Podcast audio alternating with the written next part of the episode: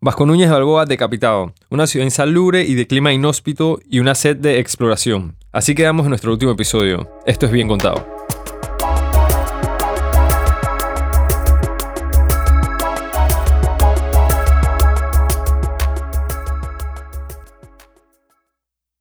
Pedrarias Dávila, cansado de la constante lluvia, de la incapacidad de plantar los campos y de los pantanos fétidos que rodeaban la ciudad de Santa María la Antigua, decide emprender y buscar un nuevo asentamiento.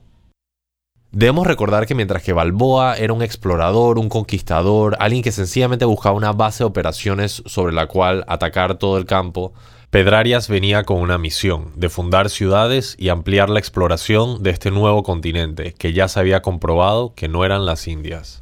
Precisamente por esto, Pedrarias encomienda a su mano derecha, el licenciado Espinosa, quien había tomado la decisión de decapitar a Balboa, de que salga a buscar un nuevo asentamiento para la ciudad. Entonces, en sus recorridos, Espinosa llega a una población indígena llamada Panamá. Ellos estaban buscando, una vez encuentran el Pacífico, em, empezaron a buscar cómo cruzar.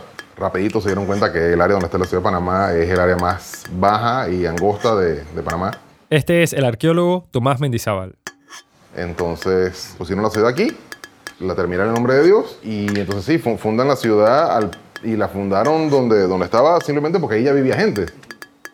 Eh, poquitas para cuando llega, ya llegan ellos porque ya habían desaparecido o muerto, eh, porque hay mucha crónica sobre todo del, inicio de la, de la, conquista que te habla de cómo la, esclavitud, la guerra, las minas de oro acabaron con, con la población todos, o sea, mataron a todos los hombres y las mujeres y los niños se los llevaron, así que no, quedó nadie para eh, seguir reproduciendo la cultura. Así que los que no lograron huir en las montañas hacia el, hacia el este de, Panamá, porque los españoles abandonan Darién.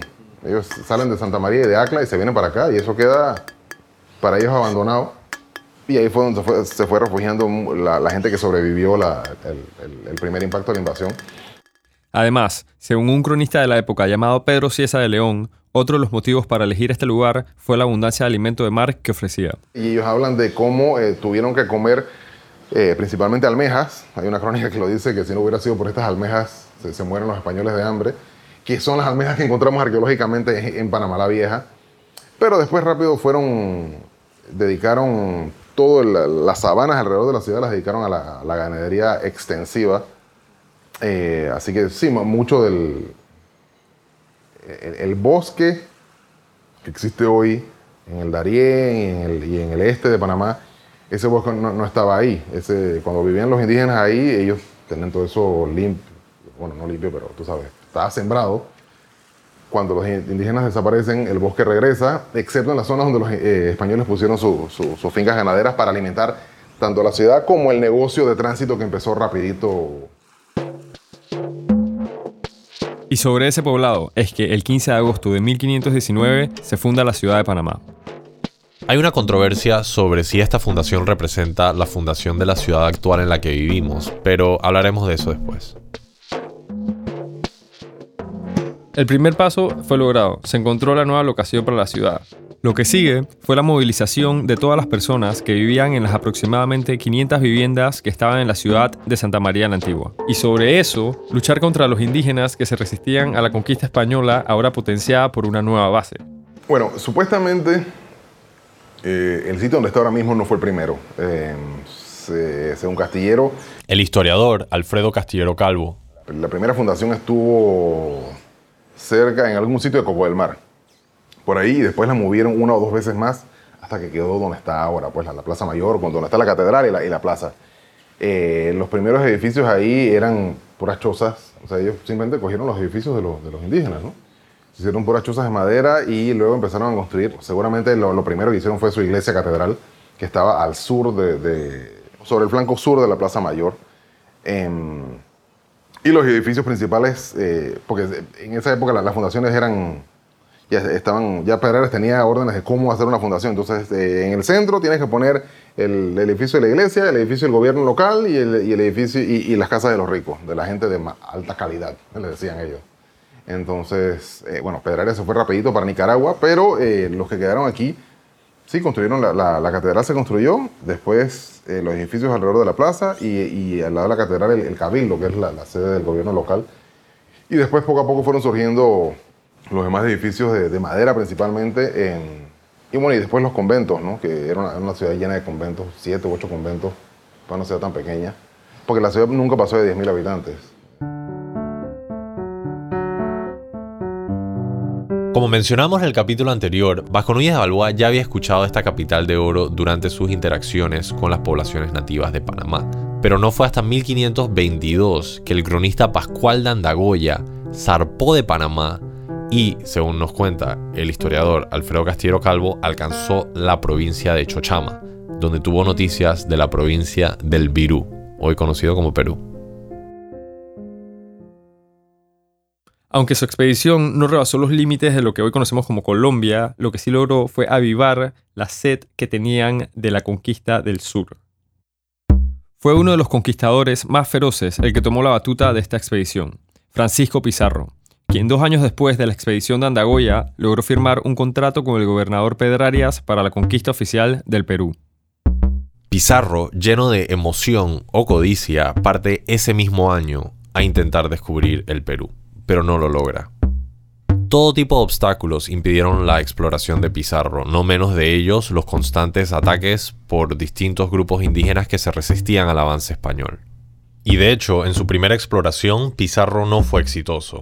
Tuvo que regresar a la ciudad de Panamá con la cola entre las piernas, por así decirlo. En 1526, cuatro años después de la exploración de Pascual de Andagoya, Pizarro intenta nuevamente dirigirse al Perú. Y es en este segundo viaje donde su piloto, Bartolomé Ruiz, comprueba la existencia de Cusco, la capital del Tahuantinsuyo, las cuatro provincias del reino inca.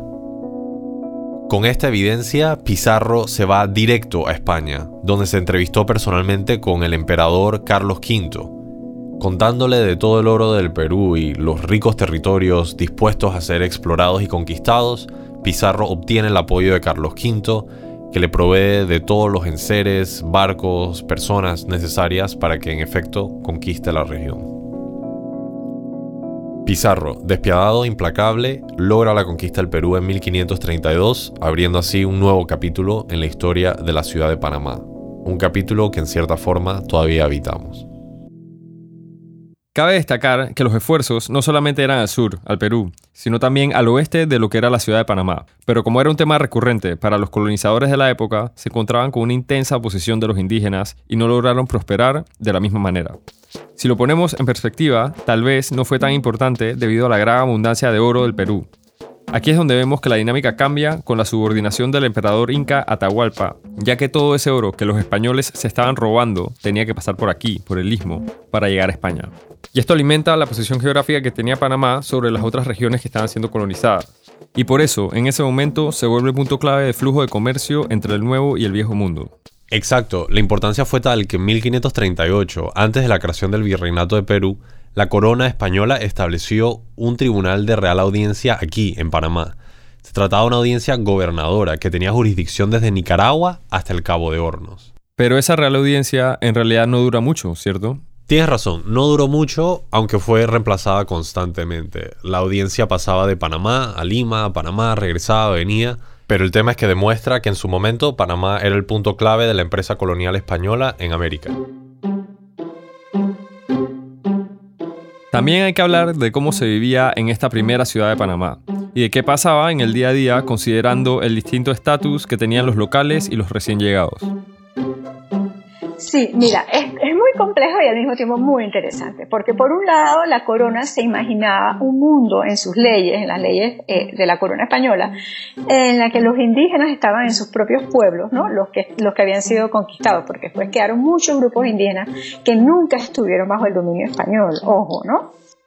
Soy Marix Salazo, soy historiadora y me interesa mucho entender la historia de lugares como Panamá y de Colombia en el contexto de la historia global pero los que estaban bajo el dominio español se suponía en la imagen de la corona que los españoles vivían por su cuenta, los indígenas por su cuenta. Después estaban los esclavos africanos que tenían sus propias leyes y también que había muchas maneras de, volverse libre, ¿no? Pero al final eso no fue lo que sucedió. Al final lo que sucedió es que una gran parte de la población se fue mestizando. Y como es evidente, a donde sea que uno mire en Panamá, el mestizaje no es sorpresa. Por otro lado, algo muy interesante es que desde muy temprano fuimos una ciudad de servicios. Los mercaderes ricos o la gente de dinero eran los que estaban dedicados al negocio desde el paso de mercancías cuando venía la, flota del, con la plata del sur y cuando venían las mercancías de, Europa para, acá. Em, entonces sí, era, el negocio de las mulas, el negocio de los esclavos, el negocio de tener bienes raíces tú vivías en el, segundo, en el primero, segundo alto y abajo era dedicado a comercio. Em, y tú alquilabas eso, e, ese, ese, espacio para bodegas, comercios o para viajeros que estaban viniendo de Perú o hacia, hacia el sur, pues. Eh, porque este era un punto de paso obligado de, de, toda la riqueza que salía del Potosí y de, de, de Bolivia que iba hacia España y de todos los productos españoles que venían de vuelta hacia, hacia, hacia las colonias, porque ese era el, la naturaleza del monopolio español era ese. ellos, quería, ellos no querían que las colonias comerciaran entre ellas porque se quedaban fuera del negocio. Entonces, el deal era que la plata fuera para allá y de allá para acá, entonces todos los, productos. Entonces, pero era absurdo, pretendían entonces, que acá se consumiera, consumiera bien español, que no iba a durar tres meses en barco desde España hasta acá, pasando por La Habana, Cartagena, San Juan, llegar a, nombre de Dios para después pasar por tierra. muchas cosas de ese monopolio nunca funcionaron. Bueno, volviendo al oro, se estima que la mayor parte de lo que se recopilaba se quedaba aquí, en América. Solo un pequeño porcentaje se iba a España. Y se quedaba aquí para poder construir infraestructura y avanzar la conquista en las otras partes de América que los españoles estaban tratando de dominar. Para el tránsito a través del istmo existían dos rutas, el Camino Real y el Camino de Cruces. El camino real era terrestre y comunicaba nombre de Dios con la ciudad de Panamá. Se utilizaba exclusivamente durante la estación seca. Y desde allí por tierra, al lomo de mulas, hasta la capital del istmo, donde desembarcaban los tesoros procedentes del Perú que llegaban a bordo de la Armada del Mar del Sur. El Camino Real fue el primero en usarse porque era la, ruta por tierra y ellos no habían encontrado todavía el, río Chagres. Nótese que no uso la palabra descubrir, sino encontrar. Ese camino era todo por tierra pero cuando ya empiezan a usar el camino de cruces, que era por tierra hasta cruces y después ahí por el río Chagres hasta el mar, cuando ya están los dos caminos andando, el camino real se usaba para eh, verano, porque si no es un lodazal horrible, y eh, porque era más caro por los peajes que había que pagar, pero más corto. Y entonces ese se, usó principalmente para el tesoro del rey, o sea, para la plata que venía y el oro que venían de Perú, y para los correos oficiales, para pasar tropas y para pasar los esclavos. La gente que venía, los esclavos que venían de África iban todos a pie por el Camino Real. Eso tiene que haber sido horrible. Yo hace, poco caminé el Camino Real y no me quiero imaginar bajarte de un barco negrero en Portobelo y que te pongan a caminar de ahí para Panamá 7, 8 días tiene que haber sido, e, ese camino tiene que estar sembrado de, de, muertos. Em, entonces el camino de cruces era más barato, pero más largo porque o sea, de aquí a Cruces seguramente eran dos o tres días en, Mula. Y entonces después en el Bongo hasta, hasta Chagres, que era la. Chagres era el pueblo que estaba al lado de San Lorenzo, de la fortaleza de San Lorenzo, eran como una o dos semanas. Entonces, podía tomar más o menos. Entonces, ese camino se dejaba de usar en el verano, principalmente porque el, nivel del río bajaba. Entonces, eh, quedaban expuestos unos rápidos en el río que no dejaban llegar hasta cruces. Entonces, se usaba, era eh, ellos hicieron un puerto más abajo de Cruces en el río, que en, un pueblo que se llamaba Gorgona. Entonces usaban el camino por Gorgona y por eso sale el, camino de Gorgona, que es un ramal que es parte del, del camino de Cruces. Y Luis, ¿qué crees que pasa cuando concentras todo ese oro en un solo lugar? ¡Piratas! Obviamente muchos bucaneros, corsarios, piratas en general, están muy interesados en hacerse de la riqueza que se estaba acumulando rápidamente en Panamá. Pongamos la escena. Nombre de Dios 1572. Bóvedas llenas de oro y un joven corsario de nombre Francis Drake intenta hacer su fama al tomarse toda esta riqueza. De hecho, lo logra, conquista nombre de Dios, pero es herido y tiene que retirarse, dejando todo el tesoro. Pero eso no acaba ahí. Es correcto, Drake lo intenta nuevamente en 1573 y logra capturar toneladas de plata en ese segundo intento. El tema es que no tenía suficientes barcos con los cuales llevarse todo el tesoro, por lo cual supuestamente entierra parte en el istmo antes de irse, generando rumores de que aún el tesoro de Drake sigue escondido en alguna parte. A todo esto se estaban viviendo las grandes ferias comerciales, eventos colosales a los que llegaban cargamentos con todas las comodidades y artilugios del viejo mundo.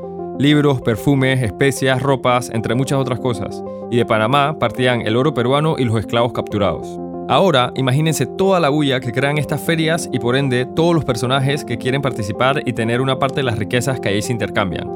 Sin pagar por ellas, pues. Tal es el éxito que cuando Francis Drake llega esa segunda vez, es apoyado por la colonia inglesa y saquea y destruye en nombre de Dios, lo cual crea la necesidad de construir una nueva fortaleza más apropiada para proteger el intercambio de riquezas y comercio, la cual sería Portobelo en 1597. Aunque los piratas eran el riesgo mayor, no eran los únicos contra quienes los españoles se tenían que defender.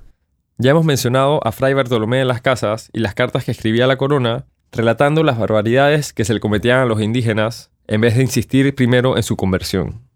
Eventualmente los reportes de los abusos fueron tal que la corona española dijo suficiente. Más que enviar a conquistadores, empezaron a enviar administradores civiles, burócratas. Eventualmente los reportes de los abusos contra los indígenas fueron tan numerosos que decidieron abolir la esclavitud. Esclavitud contra los indígenas, eso sí, porque no tuvieron ningún reparo para tomar poblaciones negras de África y enviarlas a América.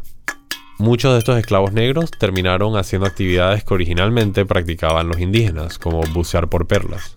Y a diferencia de lo que mucha gente piensa, la esclavitud no fue algo totalmente importado por los españoles, sino que ya se practicaba entre las comunidades indígenas, quienes en sus propias batallas tenían la costumbre de que los vencedores tomaban a los perdedores como esclavos. Esto no se compara con la manera más malévola y cruel de esclavitud que sucedió bajo los conquistadores españoles, y es importante mencionarlo porque la práctica de esclavitud fue abolida en 1551, excepto en Natal. Allí se abolió en 1558, principalmente el sistema de encomienda de pueblos indígenas, y finalmente en todo Panamá en 1852. Pero nos estamos adelantando a los hechos. Todo esto es importante mencionarlo porque muchos de estos esclavos negros huían de sus dueños y se internaban en la jungla en búsqueda de su libertad. Estos negros se asociaban y formaban poblados precarios que eran conocidos como palenques. El primer antecedente a los palenques fue el pueblo de cimarrones llamado Santiago del Príncipe. Posteriormente, los palenques más famosos, de acuerdo con el arqueólogo Tomás Mendizábal, fueron el de Bayano o el de Antón Mandinga. Y para volver al tema de los ataques, muchas de estas poblaciones negras que habitaban los palenques hacían sus propios ataques y saqueos contra las ciudades españolas en tierra firme. A todo esto es importante entender que hay un fuerte conflicto militar sucediendo entre el imperio inglés y el imperio español y el dominio sobre el Atlántico. Estos hechos no ocurren de forma aislada, sino que responden a las presiones internacionales que se tenían para dominar territorios sobre América.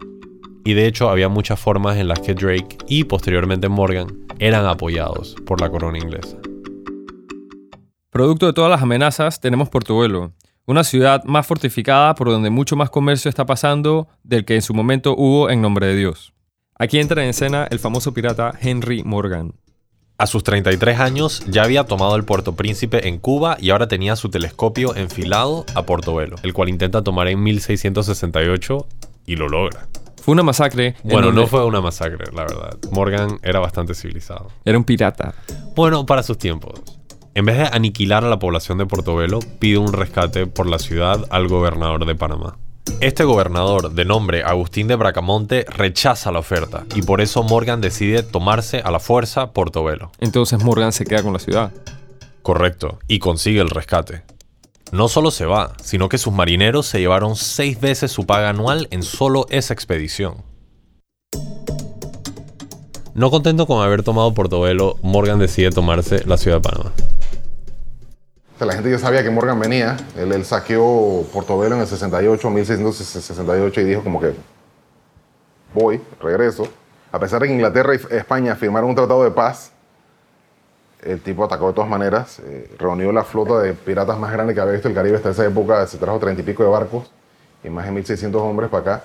Eh, llegaron a San Lorenzo en diciembre de 1670 eh, saquearon el fuerte, que esa es otra historia buenísima ahí, tú sabes, eh, atacaron por detrás, fue una batalla como de tres o cuatro días, hubo gente peleando, episodios de heroísmo y de todo, los españoles defendiendo el fuerte, hasta que, bueno, ya eh, eran muchos piratas y estaban mal armados los españoles y le- le- les ganaron, eh, algunos lograron escapar y advertir a la ciudad de Panamá.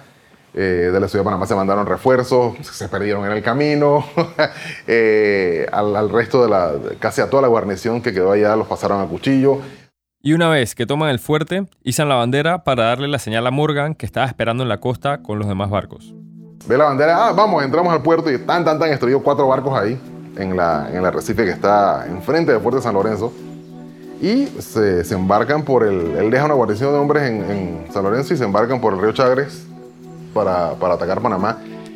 Panamá no estaba fortificada porque nadie, nadie nunca pensó que iba a ser necesario porque para atacarla iba, tenías que cruzar todo el istmo. Eh, pero bueno, Morgan hizo lo, lo impensable.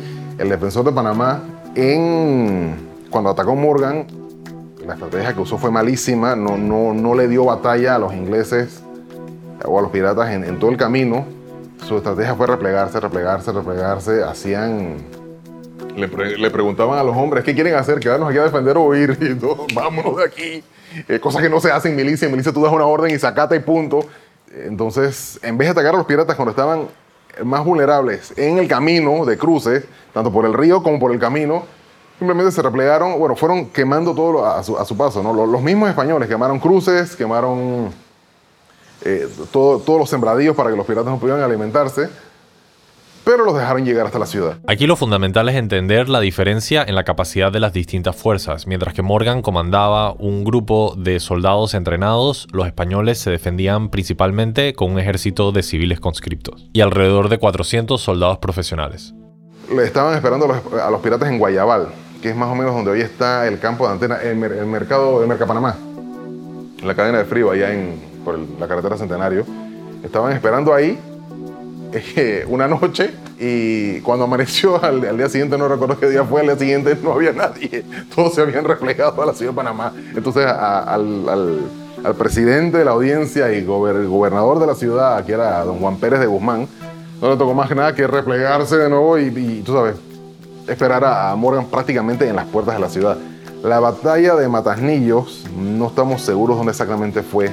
Yo intuyo que fue, tiene que haber sido en algún punto hacia el oeste o el noroeste de la ciudad de Panamá. Así que yo intuyo que fue alrededor, cerca del Parque Omar, donde está la Vía Porras, en esa planicie ahí, entre la Vía Porras y calle 50. La batalla fue un- una cosa cortita, fue, eso empezó como a las 7 de la mañana. Y es que ahí hay mucha, hay mucha crónica. Eh, los españoles estaban esperando a los piratas justo sobre el camino de cruce, supuestamente. Eh, había escuadrones de infantería y de caballería. Y algo muy importante es que el escuadrón de caballería los españoles, la mayoría eran profesionales. Sin embargo, los de infantería eran los civiles, que estaban armados no con mosquetes, sino con arcabuces. Algunos. Los demás tenían picas, machetes, espadas, lo que tuvieran a mano. En cambio, los piratas todos traían mosquetes y eran tiradores expertos. Entonces lo que pasó fue que, em, número uno, Guzmán dejó que los piratas tomaran eh, la altura, que eso no se hace, los esperó en un mal sitio. Eh, parece que un, escuadrón de los piratas, ellos venían en cuatro escuadrones, un escuadrón se tomó una colina, eh, los atacó la caballería española, la decimaron de una vez, apenas se acercaron, les tiraron y los acabaron, la caballería salió huyendo. Y cuando el segundo escuadrón de, de los piratas iba subiendo al cerro, el ala izquierda de Juan Pérez de Guzmán pensó que se estaban retirando. Así que decidieron atacar, sin ninguna orden, simplemente atacar. Y cuando el tipo vio que la mitad de su tropa se tiró, no le quedó más remedio que ordenar al resto, bueno, vamos. Y eh, ahí fue donde acabó la, la batalla, porque los estaban esperando los tiradores eh, de los piratas. Y cuando esa tropa se acercó en desorden, también la primera andanada de fusilería mataron más de 100 y los demás salieron huyendo. Y los piratas se dedicaron fue a- al mop-up, a recoger lo que quedaba tirado por ahí. Entonces se dieron esta estupidez de descansar, descansaron un ratito en lo que reagrupaban sus fuerzas. Eh, por ahí fue que pasó el, el famoso incidente ese de los toros, que les tiraron una manada de toros. Este incidente sucedió cuando la caballería e infantería había sido replegada. Así que toman la decisión desesperada de liberar a manadas de bueyes y toros para crear una estampida hacia las tropas de Morgan. pero el tiro le sale por la culata porque los disparos con pólvora causan que los animales se den la vuelta y terminen arremetiendo contra quienes los liberaron. Bueno, tú sabes lo que dicen, no hay buey que por mal no venga. ¿Qué? En fin, solo para que tengamos una idea de lo abrumadora que fue esta derrota, los españoles perdieron entre 400 a 500 de sus hombres, mientras que Morgan solo perdió 15. Y todavía existe un debate de qué fue lo que sucedió justo después. Muchos historiadores sostienen la tesis de que fue el mismo gobernador de la ciudad de Panamá el que tomó la decisión de quemar la ciudad. Morgan no venía a tomar la ciudad para que fuera una posesión inglesa más, venía a saquearla nomás. Pero los españoles no sabían eso, entonces este don Juan Pérez de Guzmán, que peleó valientemente en la batalla y lo hirieron y estaba enfermo y era un viejo, eh, pero aparte de eso el tipo dejó la orden de que si perdían la batalla de Matasnillos, prendieran la ciudad. Sí, cuando ellos pierden eh, la batalla, uno de sus lugartenientes en la ciudad hizo estallar eh, barriles de pólvora que estaban colocados estratégicamente en los alrededores y la ciudad ardió. No toda, porque arqueológicamente no hemos encontrado mucha huella de, incendio, pero sí lo suficiente como para que la ciudad fuera perdida total. De hecho, los piratas se dedicaron el resto de ese día, de ese 28 de enero, se dedicaron a apagar el fuego, porque ellos lo que querían era saquear la ciudad, no que se quemara toda. Eh, y entonces eh, cogieron, se quedaron en el, en, el, convento de la Merced, que es el primero que está, que está más hacia el puente del Matadero. Como estaba hacia las afueras de la ciudad, no se quemó. Y ahí pusieron su cuartel general. Ahí Morgan estuvo y sus hombres estuvieron un mes saqueando y torturando, secuestrando gente, eh, pidiendo rescates, hasta que estuvieron ya sus anchas, hasta que, bueno, ya pues, vámonos. y, se fueron para, para Jamaica. Se estima que murió la mitad de la población de la ciudad entre eh, la batalla y heridas y eh, secuestrados, enfermedades. La gente tuvo que huir al monte literalmente, con hambre y sin dónde quedarse. Muchos se fueron para Pernomé. Em, entonces sí, se perdió la mitad de la población. Muchos regresaron porque no había dónde más ir. Y así como Nombre de Dios fue reemplazado por Portobelo después de un ataque pirata, los habitantes de la ciudad de Panamá se vieron forzosamente obligados a mudar la ciudad a un lugar estratégicamente más seguro. Después de esperar tres semanas a que se acabara el ataque de los piratas y que Morgan se fuera, los ciudadanos comisionaron a su nuevo gobernador, Antonio Fernández de Córdoba, de que encontrara un nuevo sitio con mejores defensas para la ciudad. Fernández de Córdoba eligió un sitio que quedaba a 8 kilómetros al oeste de la antigua ciudad, entre un cerro que serviría como una posición defensiva, hoy conocido como el Cerro Ancón, y una península rocosa que impediría la llegada de barcos cerca a su costa. En el Cascontigo ya había algo, ya, o sea, ya, conocían del sitio. Eso le llamaban el, en el Ancón, porque el, Ancón es un, una especie de ensenada entonces ese era el cerro de Lancón. Entonces mudaron la ciudad para allá. Eh, y la, ciudad nueva alcanzó más o menos como, para los 300 ricos que habían sobrevivido el ataque, porque se hicieron más o menos 300 lotes dentro de las murallas, ¿no? los demás para afuera. Pero sí, la, ciudad se, fue abandonando poco a poco, eh, la, vieja, ¿no? Ahí quedó gente hasta que prácticamente los obligaron a salir. Los últimos en salir fueron los mercenarios porque su convento estaba intacto y no querían irse, tenían esa inversión ahí y no, no querían largarse hasta que la, la, corona los obligó a salir de ahí. Y supuestamente se llevaron, por lo menos la fachada de la iglesia, piedra por piedra al casco antiguo. Luego de un año y tanto de construcción, la nueva ciudad sería fundada el 21 de enero de 1673. Como mencionamos anteriormente, hay quienes consideran que esta es la verdadera fecha de fundación de la ciudad de Panamá, pero una vez hemos visto la historia nos damos cuenta de que es la misma población la que se muda de una ciudad a la otra, estableciendo una continuidad innegable entre ambas. Va a pasar algo que va a cambiar el mundo, el mundo de las Américas en general, que va a ser la revolución haitiana. Las reglas del juego cambian para siempre.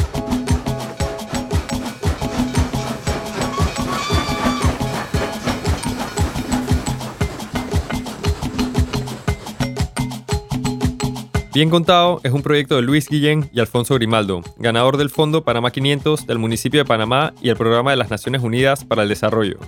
La grabación, edición, diseño de sonido y musicalización estuvo a cargo de Vicente Ríos y Dominic Moreno en Piso 3 Studios. Tema musical por Némula y el diseño gráfico por Jorge Escalona. Agradecimientos especiales a todos los entrevistados que participaron y a nuestros patrocinadores que creyeron en el proyecto. Por último, no olviden visitar nuestro sitio web biencontado.com donde tenemos referencias y material extra a su disposición.